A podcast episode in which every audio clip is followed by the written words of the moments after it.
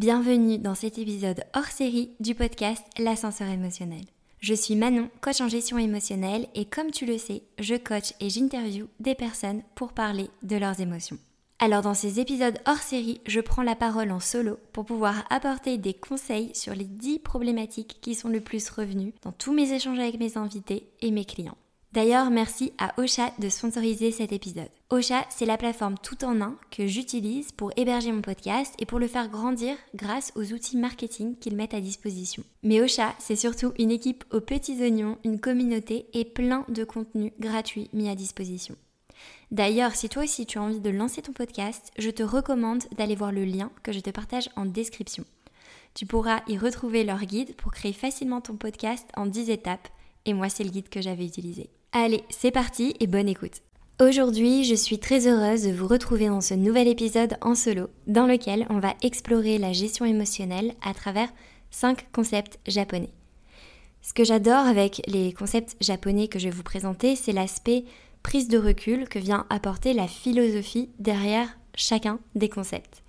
Mais c'est surtout la mise en pratique ultra facile que je viendrai préciser avec plein d'outils de gestion émotionnelle et plein de conseils de coaching que vous allez pouvoir appliquer concrètement.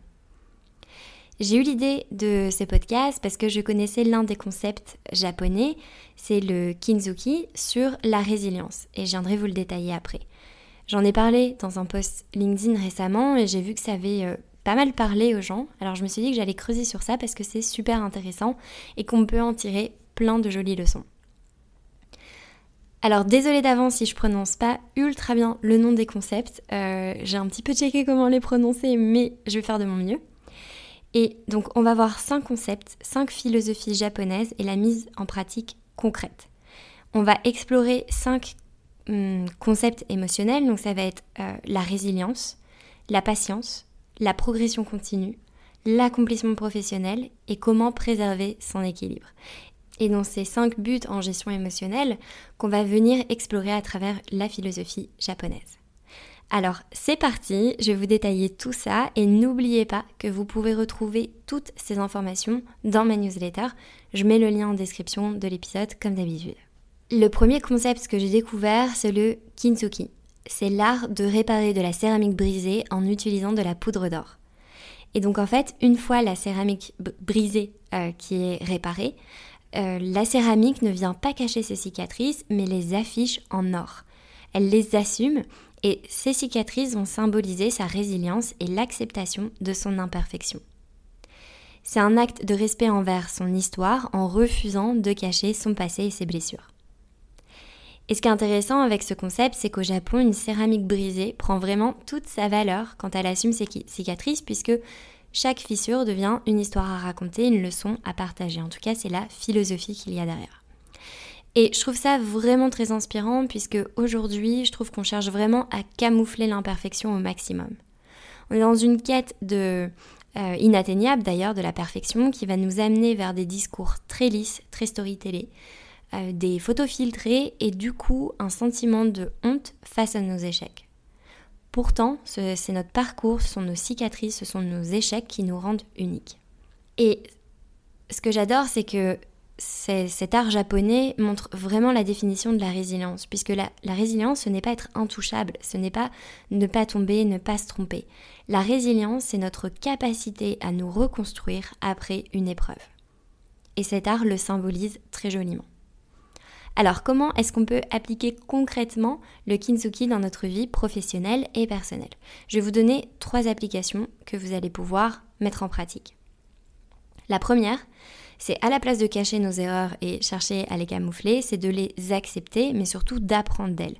C'est de regarder avec honnêteté les erreurs qu'on a faites et assumer notre part de responsabilité pour grandir.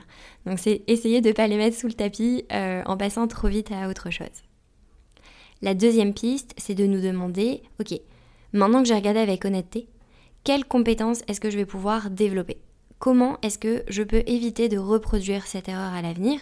Et est-ce qu'il y a des choses que je peux mettre en place pour concrétiser au final cette prise de conscience? Donc ça, c'est la deuxième étape, passer à l'action. Et une autre piste euh, qui est très intéressante, je pense, en gestion émotionnelle, c'est de ne pas hésiter à partager nos expériences difficiles, de ne pas hésiter à partager nos erreurs avec notre entourage. Et que ce soit notre entourage professionnel, c'est-à-dire si on a des équipes, si on a des employés, euh, si on a des freelances avec lesquels on travaille, mais aussi notre entourage, des personnes qui nous soutiennent. Et en fait, en exposant nos vulnérabilités, on va venir créer un environnement beaucoup plus propice à l'apprentissage, puisqu'en fait, c'est cette transparence sur nos défis, nos erreurs qui va permettre non seulement de renforcer les liens, puisque c'est ce que la vulnérabilité permet, mais aussi encourager tout le monde à venir contribuer à la résolution de certains problèmes, puisque au final, à force, des fois, on va garder un problème dans notre coin, alors qu'en l'exposant, eh bien, on a peut-être des personnes autour de nous qui vont pouvoir nous aider euh, à nous donner des pistes pour pouvoir passer à autre chose beaucoup plus vite. Donc ce premier concept, du Kinzuki nous rappelle vraiment que nos cicatrices ne doivent pas être cachées, mais célébrées comme des témoignages de notre parcours et de notre capacité à rebondir. Et je trouve que ça donne beaucoup plus de profondeur aux phrases comme euh, bah, il n'y a pas d'échec, il n'y a que des apprentissages. Alors oui, c'est vrai, mais à condition d'en faire quelque chose de ces échecs et surtout de les assumer. Le deuxième concept, c'est le gaman. C'est un concept japonais qui représente la patience en cas de difficulté et le fait de rester endurant, de ne pas lâcher. En fait, c'est vraiment l'idée que face aux épreuves de la vie, on a la possibilité de préserver notre dignité en faisant preuve de maturité émotionnelle. Ça veut dire quoi? Ça veut dire ne pas dire ou ne pas faire des choses que l'on va regretter sous le coup de la colère. Et au Japon, c'est face à des défis presque insurmontables comme des catastrophes naturelles que cette philosophie est la, plus ressortie. Alors, concrètement, comment cultiver la patience et garder sa maturité émotionnelle en cas de défi très dur ou en cas de conflit? Du coup, je vais vous donner plusieurs applications concrètes, je vais vous en donner trois. La première, donc préserver sa dignité en cas d'obstacle. Ça veut dire rester mature émotionnellement. En cas de conflit, garder son calme. Essayer de prendre du recul et ralentir pour mieux avancer. Ne pas se précipiter. Donc c'est arriver à faire ce que j'appelle la pause émotionnelle. C'est arriver à se calmer, respirer profondément, et puis après trouver des solutions, les choses que l'on va dire, avant de se laisser submerger totalement par nos émotions. Donc la première application, c'est la pause émotionnelle.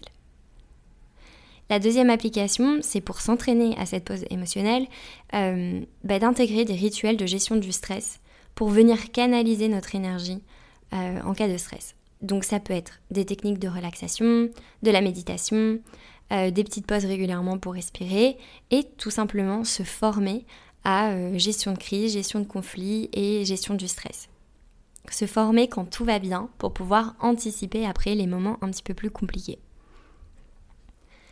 Et la troisième application, c'est de venir vraiment euh, faire le tri dans l'entourage, c'est-à-dire de s'entourer intentionnellement de personnes qui nous soutiennent, qui nous comprennent. Puisque préserver sa dignité et euh, ne pas dire des choses que l'on regrette, ça ne signifie pas se confier, se renfermer. Au contraire, ça veut dire prendre soin de soi, se livrer et apprendre à partager le poids de ce que l'on ressent avec les personnes qui peuvent nous soutenir et nous guider. Donc ce concept vient vraiment nous, nous rappeler la patience et de garder en tête le long terme dans nos prises de décision, nos prises de parole et dans notre façon de gérer des conflits. Le troisième concept, c'est le Keisen. C'est un concept japonais qui se traduit par amélioration continue.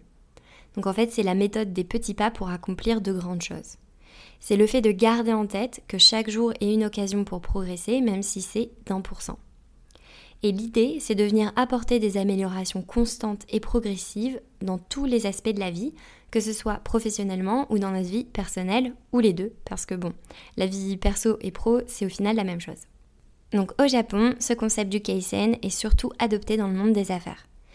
Alors, les applications concrètes que je peux vous partager, il y en a trois. La première, c'est viser l'amélioration continue.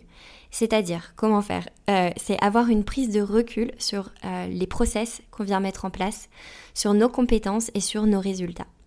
Donc concrètement, ça veut dire de définir des objectifs réalisables et de travailler chaque jour pour les atteindre.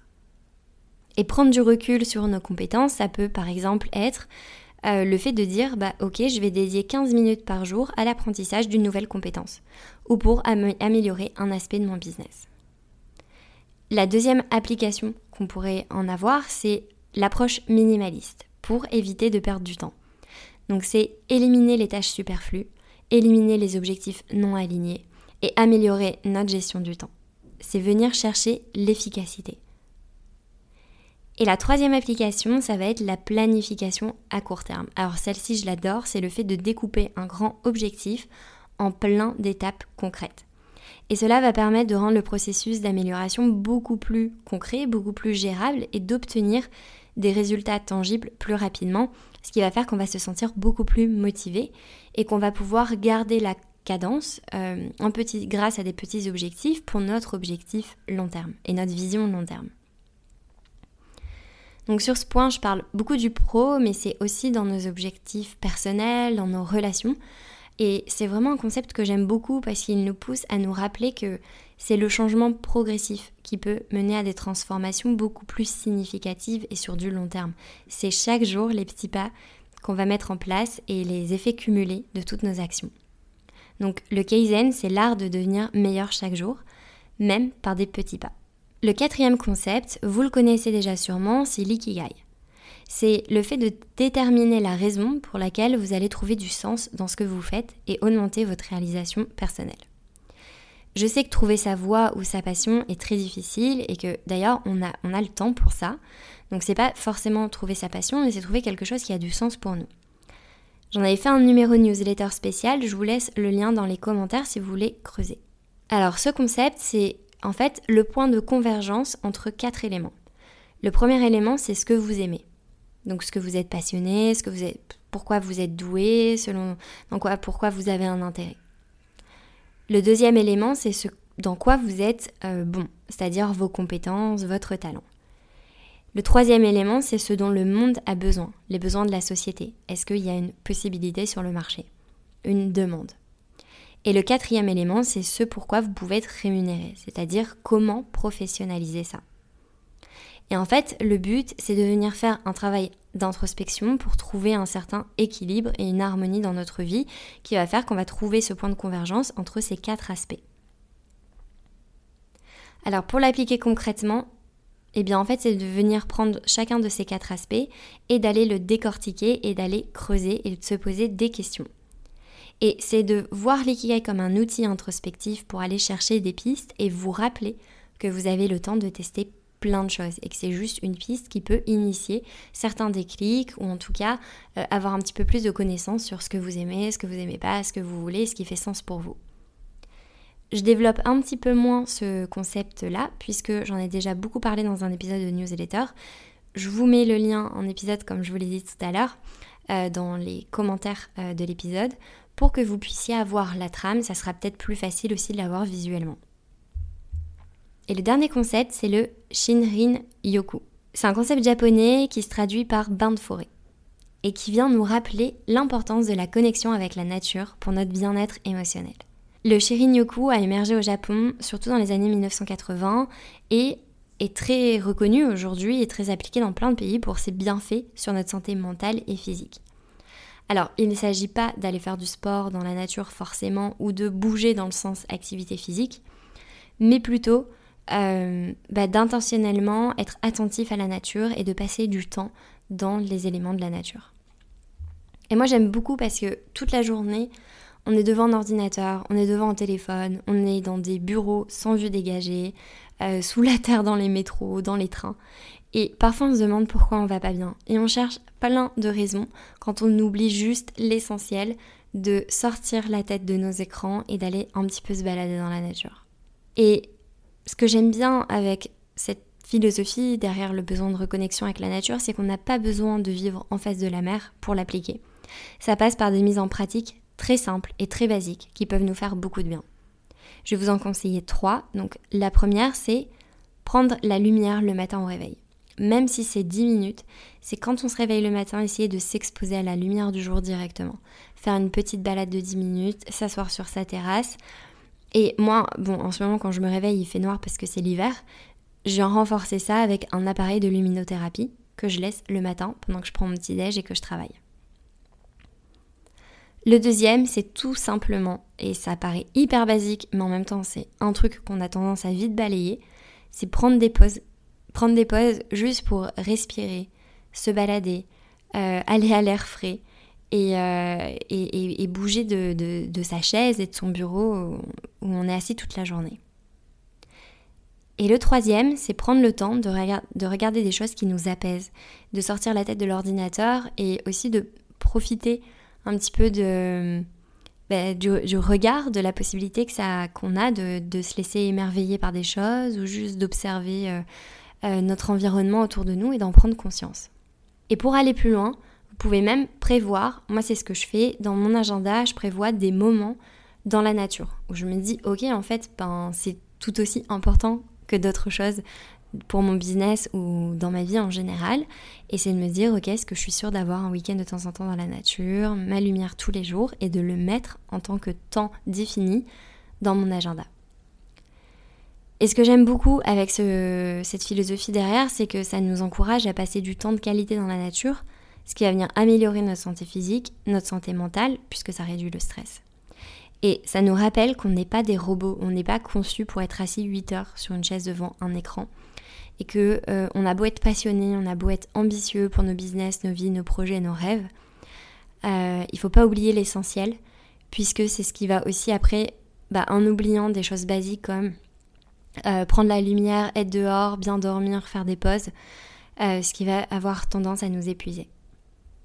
On arrive à la fin de cet épisode j'ai essayé de vous présenter des concepts qui ont beaucoup de sens pour moi et surtout du sens en gestion émotionnelle, qui peuvent soit vous servir de mantra, de piqûre de rappel, euh, ou vous aider à avoir une meilleure application de la gestion émotionnelle en ayant un vrai impact dans votre façon d'aborder des événements ou de mettre en place des choses. Donc c'est cinq concepts qu'on peut intégrer dans notre vie pour une meilleure gestion émotionnelle et qu'on peut voir comme des guides pour une vie avec beaucoup plus de résilience. N'hésitez pas à me partager votre expérience avec ce type de concept et me dire si vous en avez déjà entendu parler et s'il y en a qui vous parlent plus que d'autres. Euh, et, je trouve que c'est un bon épisode pour se rappeler que c'est vraiment les petites actions, les petits pas et nos, pensées de tous les jours qui nous amènent vers nos objectifs et qu'on peut vraiment se rappeler d'être patient avec nous-mêmes et d'être indulgent avec nous-mêmes et nous rappeler qu'on fait notre mieux chaque jour. Merci de m'avoir écouté dans ce podcast. Euh, c'est un podcast que j'avais très envie de partager euh, parce que je trouvais ça hyper intéressant et je trouve que ça change. Alors pour aller plus loin, vous pouvez aller dans ma newsletter. Je pense que je vais détailler ces concepts-là, comme ça vous aurez la trame. Et si vous souhaitez travailler plus sur votre gestion émotionnelle, j'ai aussi ma formation Apprendre à mieux gérer ses émotions qui est disponible et qui est basée sur une méthode en trois piliers. Le premier pilier, c'est mieux gérer vos émotions où là je donne tous les outils. Le deuxième pilier, c'est reprendre le premier rôle de votre vie, apprendre à dire non, poser vos limites, apprendre à aider sans vous épuiser. Et le troisième pilier, c'est gérer votre cercle proche pour avoir des relations harmonieuses. Je vous dis merci et j'ai hâte de vous retrouver au prochain épisode.